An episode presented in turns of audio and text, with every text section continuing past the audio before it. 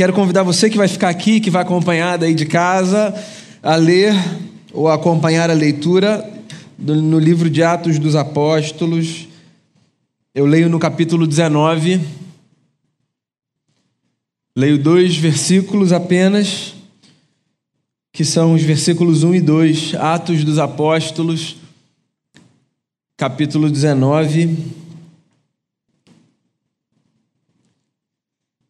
Versículo 1 e versículo 2, diz assim o texto, olha só. Enquanto Apolo estava em Corinto, Paulo, atravessando as regiões altas, chegou a Éfeso. Ali encontrou alguns discípulos e lhes perguntou: Vocês receberam o Espírito Santo quando creram? E eles responderam: Não, nós nem sequer ouvimos que existe o Espírito Santo. Eu quero ficar aqui nesses dois versos. Vocês receberam o Espírito Santo quando vocês creram? Não, nós nem sequer ouvimos que existe o Espírito Santo. Há uma versão que diz assim: Nós nem sabemos o que é o Espírito Santo.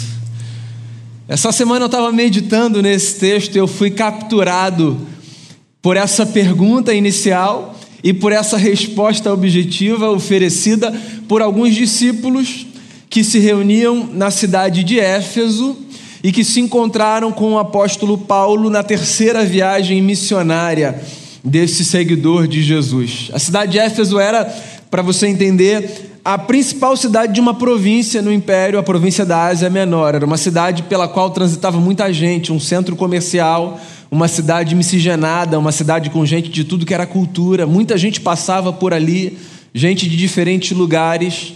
Era um polo cultural. O evangelho chegou naquela cidade e alguns discípulos de Jesus se reuniam ali. Quando Paulo chega nessa cidade, o que era comum dos apóstolos que faziam as suas viagens, que era se encontrarem com os discípulos daquela localidade, quando Paulo se encontra com essa gente, ele faz então essa pergunta objetiva e direta, que para mim e para você é uma pergunta muito trivial, de resposta simples e fácil, certo? Você recebeu o Espírito Santo quando você creu? E ele recebe uma resposta muito inusitada. Nós nem sequer sabemos que existe o Espírito Santo.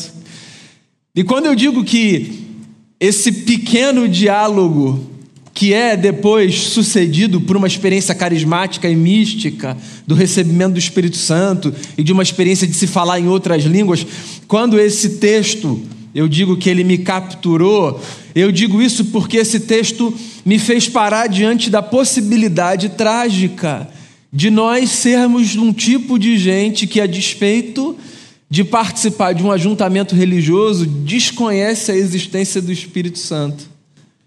A pergunta que Paulo fez àquela gente na cidade de Éfeso é uma pergunta que vale a pena ser repetida pela gente, não necessariamente a terceiros, mas por cada um diante do espelho a si mesmo. Você, quando creu, recebeu o Espírito Santo? Olha, há muitas portas que se abrem diante desse tema e a gente podia embarcar aqui em diversas discussões. Na teologia, por exemplo, há algumas discussões sobre o que significa o recebimento do Espírito Santo, o que sinaliza o recebimento do Espírito Santo. E eu não quero, confesso a vocês, nessa manhã, adentrar por essas estradas que têm o seu lugar, mas que não correspondem ao meu propósito hoje aqui. O que eu queria era apenas provocar você com essa pergunta: quem é o Espírito Santo? Na verdade, antes dessa pergunta, outra pergunta se faz necessária para mim e para você, que é: será que de fato a gente participa de um movimento que, a despeito de ser religioso, acaba sendo, para mim e para você, um movimento desconectado do conhecimento e da experiência com essa pessoa divina que é o Espírito Santo? Eu fiquei parado diante desse texto pensando que tragédia é a gente participar de um ajuntamento, que bonito que seja, com músicas bacanas, com um rito interessante, com uma organização bem feita, com um propósito nobre. Que tragédia é a gente participar de um movimento que, ainda que se chamando de movimento cristão, negligencia a existência dessa pessoa divina, o Espírito Santo. Pois é, A tragédia é essa: é possível nós sermos pessoas religiosas e desconhecermos o Espírito do Cristo. É possível a gente passar uma vida inteira caminhando num determinado propósito, nos encontrando num lugar específico, rezando numa cartilha, subscrevendo um credo, decorando um texto, sem que a gente, com tudo isso, desfrute de uma experiência visceral com essa presença divina. É possível e é trágico.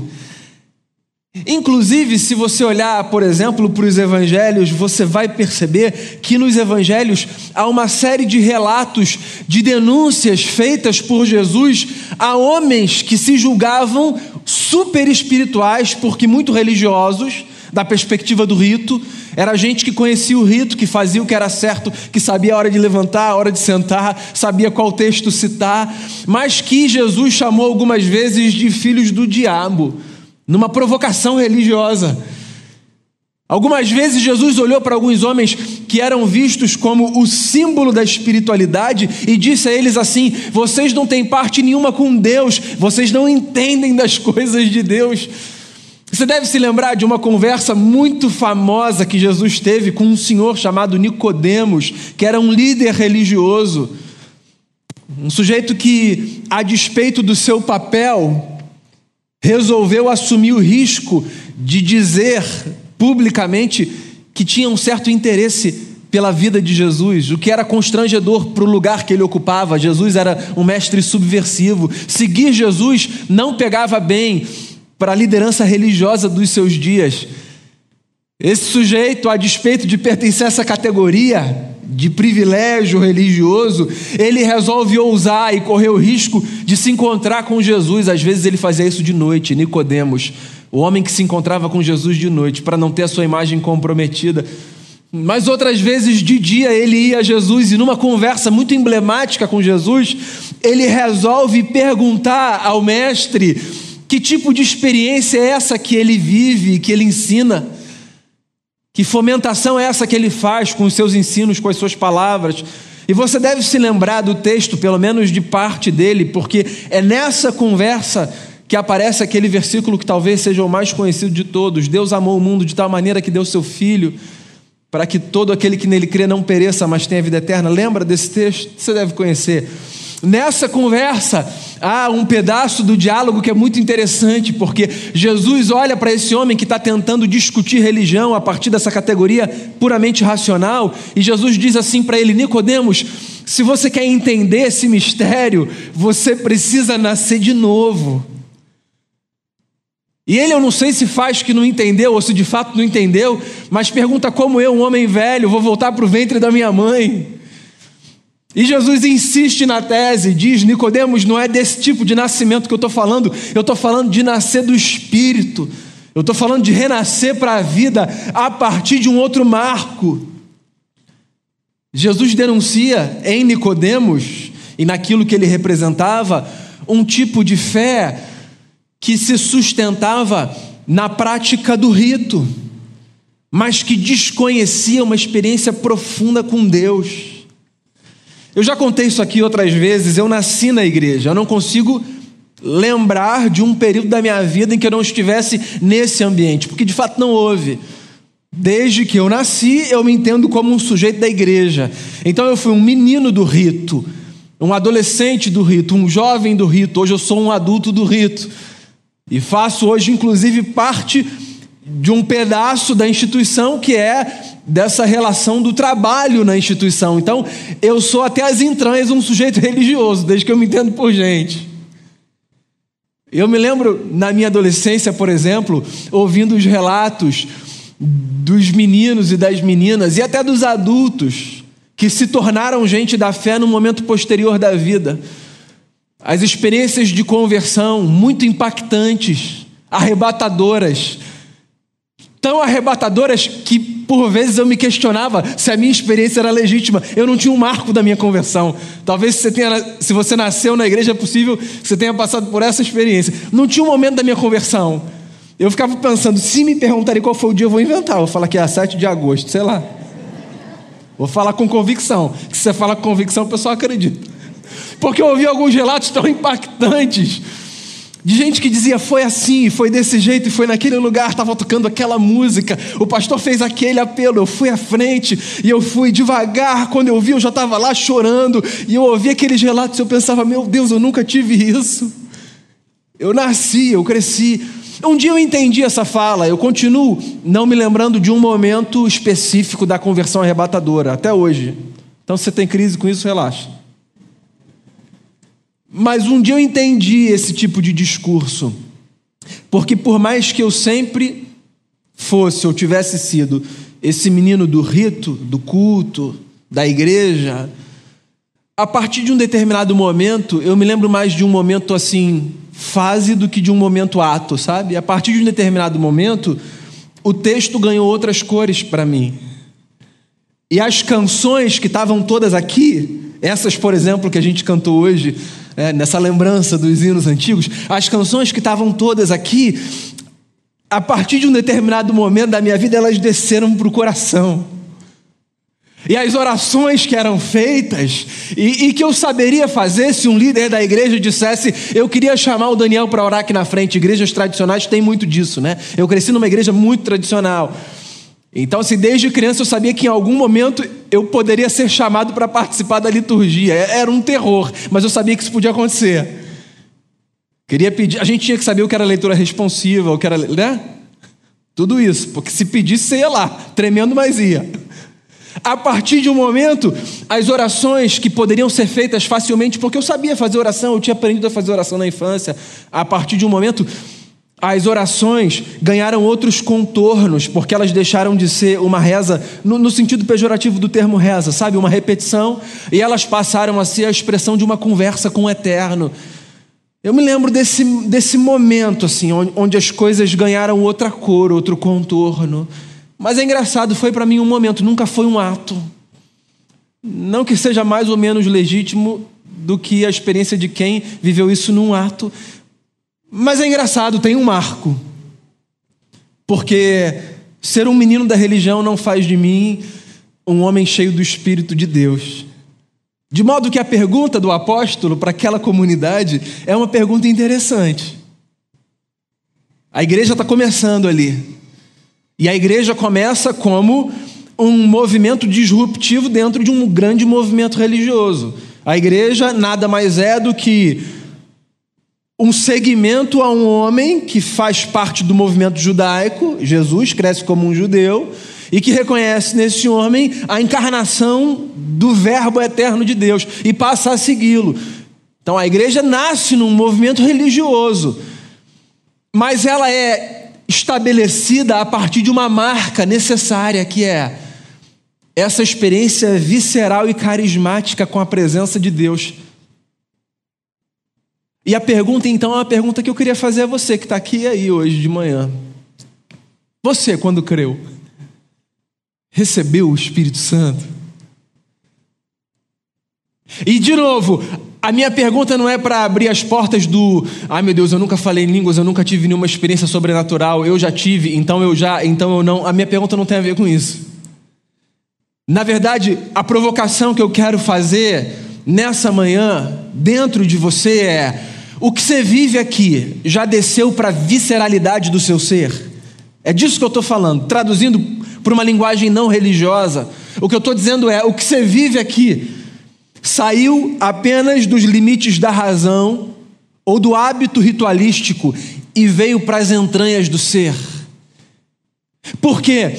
Porque a presença do Espírito Santo na vida, essa é a sensação que eu tenho, se eu tiver que descrever isso para uma pessoa não religiosa a presença do Espírito Santo na vida é essa presença que faz com que aquilo que está no campo da razão e aquilo que acontece no curso do hábito, na verdade, seja só uma tradução da experiência que se passa nas entranhas do ser.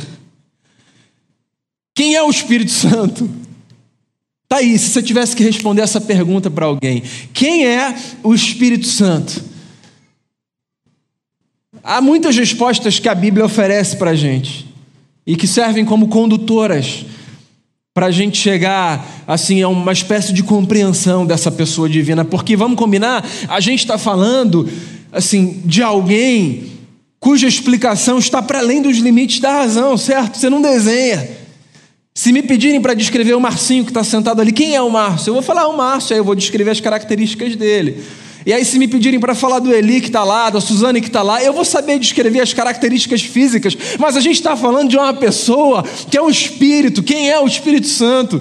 De modo que não dá para descrever a partir de elementos físicos, é difícil falar de Deus, é difícil. Razão pela qual muita gente para num determinado lugar e diz assim: Eu não quero conversar muito sobre isso, eu quero mergulhar numa experiência profunda, eu quero sentir. Mas há algumas possibilidades da gente tentar responder essa pergunta: quem é o Espírito Santo? Por exemplo, no Gênesis, nas primeiras páginas mesmo, o Espírito Santo é descrito de forma bonita. O profeta e poeta que escreve o Gênesis chama o Espírito Santo de o fôlego divino, o ruá divino, o sopro, o hálito. Deus tem um hálito, há um sopro divino que dá origem à vida. Então, o Espírito Santo é essa força divina que é soprada sobre as coisas criadas, sobre os seres criados, sobre os homens e as mulheres que foram feitos à sua imagem e à sua semelhança. O Espírito Santo é esse poder divino. No começo da celebração, Damião, ao explicar o texto de Atos dos Apóstolos, Atos 1:8, foi o texto que Damião leu no começo da celebração, disse: Vai, vocês vão receber poder quando for derramado sobre vocês o Espírito Santo. E aí na explicação ele disse: não é um poder do ponto de vista bélico, porque às vezes o poder está associado a isso. É um poder do ponto de vista da experiência vivificadora, que faz com que a gente seja mais do que um boneco de barro. O Espírito Santo se percebe na nossa vida de alguma forma sempre que a gente se lembra que a gente é mais do que aquilo que a gente consegue tocar, que há coisas que nos tocam lá dentro, há áreas que existem em nós e que não são descritas pela matéria, pelas propriedades tangíveis do nosso ser. Há um sopro que veio sobre a gente, um sopro que foi que foi direcionado dos céus para a terra e que nos enche de vida. Existe vida na gente porque Deus soprou sobre a gente o seu fôlego. E é isso que dá a razão para a nossa existência. É bonito demais olhar para essa poesia do Gênesis e pensar que a gente é o que é porque Deus soprou a sua vida sobre a gente. A nossa vida é uma dádiva. Você sabe por que você é sagrado, porque você é sagrada? Você sabe por que a gente precisa tirar as sandálias dos pés sempre que a gente estiver diante de qualquer expressão de vida? Porque Deus resolveu fazer com que essa matéria que somos nós fosse preenchida e habitada pelo seu espírito que pode se derramar sobre todos e que faz morada dentro da gente.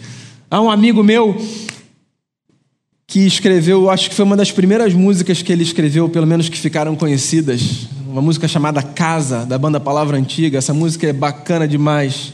O refrão dela diz assim: Eu sou casa, eu sou lugar de Deus, Ele habita em mim. Nós somos casa de Deus. E eu não sei o que isso diz a você, mas eu queria lembrar, sobretudo você que se valoriza pouco, que dá pouca importância a si, que se deprecia, você que acha que não tem valor e importância, você que acha que é menor do que os outros, você é casa de Deus, casa de Deus. Deus mora em você. Esse mundo é lindo. Esse mundo, os salmos dizem, é o templo de Deus, a morada de Deus. O povo de Israel no Antigo Testamento tinha essa compreensão. Deus habitava os céus. Às vezes, eles iam além e eles diziam assim: Deus, tu és aquele que não pode ser contido pelos céus dos céus. Quando eles queriam falar da grandeza de Deus. Aí vem Jesus e traz uma outra perspectiva. Não que ele negue o que a sua tradição dizia, mas ele traz uma outra compreensão. Ele diz assim: ele que não pode ser contido pelos céus, ele se faz morar em nós. O reino de Deus, o governo de Deus, a manifestação da Sua presença entre nós, dentro de cada um de nós, Não é isso que o evangelista diz de forma simbólica quando, ao descrever, por exemplo, o batismo de Jesus, conta que, que os céus se rasgaram e o Espírito Santo veio sobre ele como uma pomba, acompanhado por uma voz que dizia: Esse é o meu filho amado em quem eu tenho todo prazer. A experiência do batismo de Jesus é um símbolo da visceralidade da nossa espiritualidade. Não foi só com o Cristo que isso aconteceu. Isso acontece comigo e com você sempre que a nossa cabeça se abre e que o nosso coração se rende e que a gente faz a oração: Deus, tu que não pode ser contido pelos céus dos céus, por favor, faça morada em mim. O Espírito Santo, esse sopro divino, esse fôlego divino que vem sobre nós, Há uma outra descrição interessante sobre o Espírito Santo, feita por Jesus também na conversa com Nicodemos. O Espírito Santo é também esse vento disruptivo que muda cursos e estações. Ele é não apenas essa força divina que nos habita, ele é aquele que nos conduz. A gente precisa acreditar nisso. Precisa acreditar nisso. A vida, ela tem muitos cursos, ela dá voltas, às vezes a gente experimenta algumas guinadas, umas desejadas, outras indesejadas, há mudanças abruptas que acontecem no curso da nossa história. Mudanças que têm a ver com despedidas, mudanças que têm a ver com, com chegadas, mudanças que têm a ver com encerramento de capítulos, abertura de novos. Algumas das mudanças que a gente vive trazem muita alegria e satisfação para o nosso coração. Outras trazem angústia e dor, suscitam questionamentos. E eu gosto muito então de me lembrar que o Espírito Santo é esse vento disruptivo que muda cursos e estações e direções. E eu gosto de me lembrar disso, me lembrando da fala de Jesus. Assim como ele é esse vento, é como o vento todo aquele que é nascido dele. Não sabe de onde vem nem para onde vai, mas ouve a sua voz Pois então, nós somos assim, nós somos conduzidos por esse vento que parece desgovernado, mas esse vento tem direção. Às vezes a gente não sabe de onde ele vem nem para onde ele vai, mas aquele que é nascido do Espírito tem a sua vida conduzida por Deus, acredite nisso. Porque talvez você esteja nesse momento num lugar existencial de muita confusão. Talvez nesse momento você esteja numa fase da vida em que as incertezas, os medos e as angústias quase desanimam você e você se pergunta, mas eu não estou entendendo para onde eu estou indo, eu não estou entendendo nem de onde eu estou vindo, eu estou meio perdido no espaço. E eu queria lembrar você que Deus, pelo seu Espírito, conduz a sua vida, você não está sozinho, sozinha nesse mundo, que você pode descansar, que você pode parar de resistir. A gente resiste demais. Eu me lembro de um dos salmos que é, talvez esteja entre os três salmos que eu mais gosto. O salmo de número 46. No finalzinho dele, o texto diz assim: Aquietai-vos e sabei que eu sou Deus. Aquietai-vos. Na Bíblia, a mensagem, se não me falha a memória, o texto diz algo parecido com: parem de se debater. parem de se debater. Às vezes a gente está assim. Às vezes a gente está se debatendo em situações da vida em que esse movimento não vai mudar absolutamente nada aquele cenário momentâneo. Às vezes a gente está se debatendo num cenário em que esse ato de se debater só faz a gente perder energia. Eu já contei aqui outras vezes, né? O meu filho mais velho, o Lucas, está aprendendo a pegar onda. Ele ainda está naquela fase que ele fica muito assustado no mar, o que eu até gosto, prefiro que ele fique um pouco. Mas às vezes ele fica demais. Uma vez a gente estava dentro d'água e tinha uma série vindo. Eu falei, Lucas, a gente vai tomar na cabeça, relaxa, relaxa. Porque se você ficar tenso, chorar, se desesperar, você vai gastar a energia que você precisa para ficar debaixo dessa máquina de lavar. Vai passar, meu filho. Relaxa, a hora que eu falar, você larga a prancha, pula, vai lá no fundo, relaxa, a gente vai subir. E foi o que aconteceu. Claro que o olhão dele estava desse tamanho quando a gente subiu, mas o fato é: para de se debater, porque nessa situação específica dessa ilustração que eu estou trazendo, se debater não vai facilitar as coisas, só vai piorar. E eu acho que essa situação, ela é bem metafórica de algumas experiências da vida, porque às vezes a gente se debate demais em momentos que mais vale a gente ficar quieto, sabe? deixando a força conduzir a gente, essa força que nos é externa. E eu acho que isso explica muito das lutas desnecessárias que a gente vive na nossa caminhada com Deus. Porque há momentos que viver com Deus é como experimentar essa onda que você sabe que você vai tomar na cabeça. E a gente fica ali se debatendo debaixo do mar. Relaxa! Lembre-se do salmo. Aquietai-vos e sabei que eu sou Deus. Fique tranquilo. Eu estou com você, eu estou conduzindo você. Então, esse vento disruptivo que às vezes traz angústia, porque a gente não sabe de onde ele vem nem para onde ele vai, se a gente sabe que ele é o vento divino, o que pode ser melhor na vida do que ser conduzido pelo sopro do vento divino? Então, deixa esse vento soprar sobre você. Lembre-se da música do Jorge Camargo. Vem e sopra sobre nós o teu sopro. Nós que estamos aqui reunidos nesse ajuntamento, vem e sopra sobre a gente o teu sopro, Senhor. Conduz a gente. Quando você estiver no momento de angústia, na sua casa, na sua vida, na sua caminhada, faça essa oração. Vento divino sopre sobre mim, de onde o Senhor quiser, para onde o Senhor quiser, mas sopre sobre mim, me trazendo a lembrança de que eu não estou solto nesse mundo, eu estou sendo conduzido pelas tuas mãos, pela tua força, essa força divina que nos conduz quando nós nos rendemos a ela. Fica mais fácil atravessar, as ondas continuam sendo as ondas, entende? Não muda o cenário, as ondas continuam sendo ondas. Eu falar para o meu filho, relaxa, filho, a gente vai tomar na cabeça, não muda o fato de que a gente vai tomar na cabeça. A gente tomou a onda na cabeça. Mas se a gente relaxa, a gente sofre menos.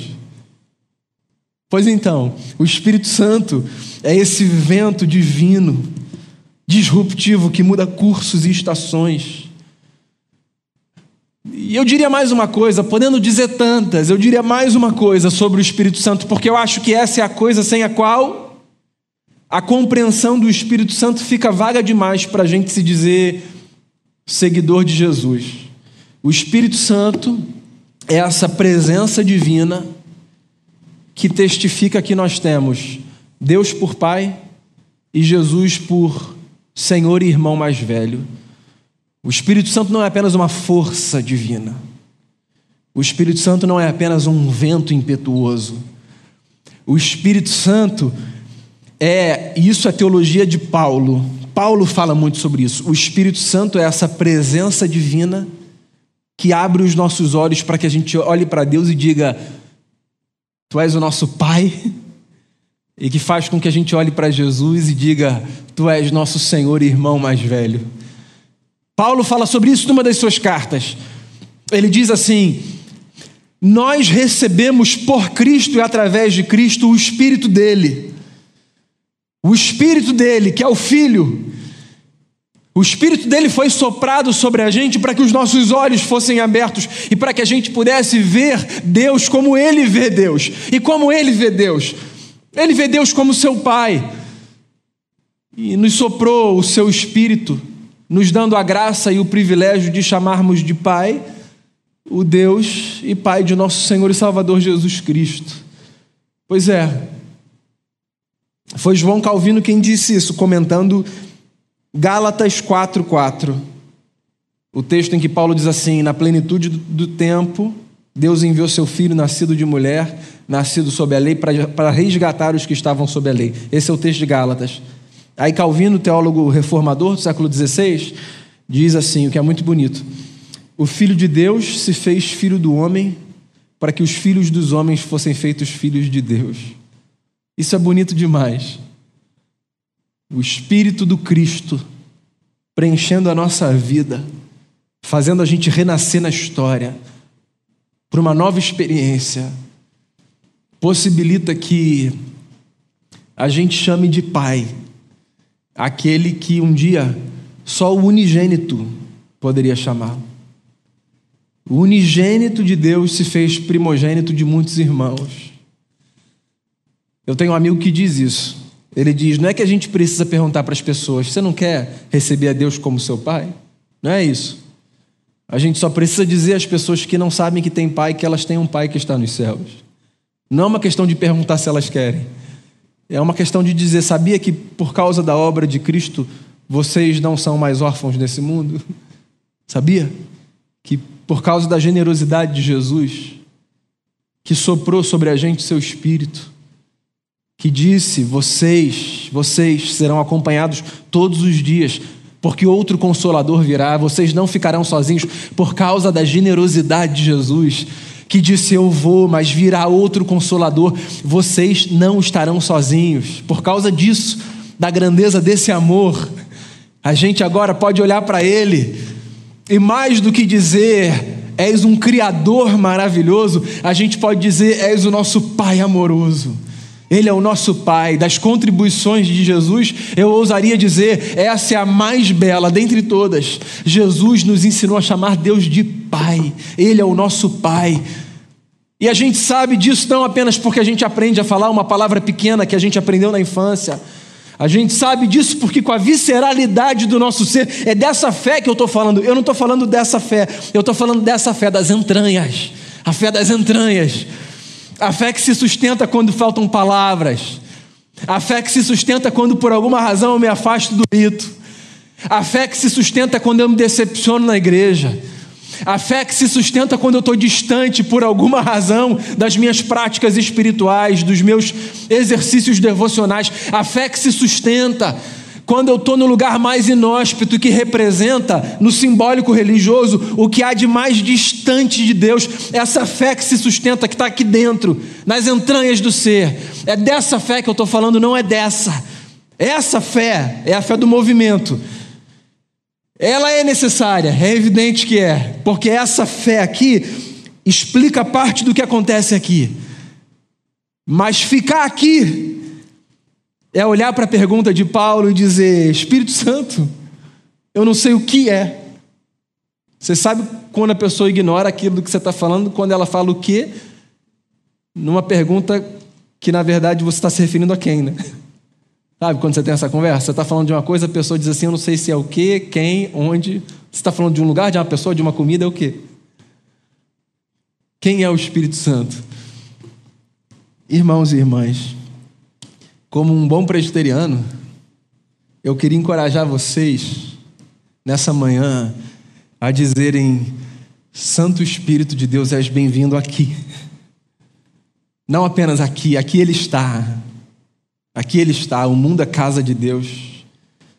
Eu queria encorajar vocês aqui e aí a dizerem: És bem-vindo aqui, aqui. Eu queria encorajar você que tem Deus aqui a dizer: Deus, és bem-vindo aqui, desce para cá, desce para cá, vem para cá. Faz com que a minha espiritualidade ganhe cor, ganhe forma, ganhe vida, sopra, sopra sobre a gente. Porque a tragédia é essa. Nós podemos ser gente de um movimento sem nem saber quem é o Espírito Santo de Deus. E eu oro profundamente nessa manhã por mim e por você, para que Deus para que Deus faça morada nas entranhas do nosso ser. Porque acredite, não há nada melhor, não há nada igual, não há nada que se comparar que essa presença santa, viva e poderosa que é a presença do Espírito Santo de Deus. Eu queria fazer essa oração final de uma outra forma.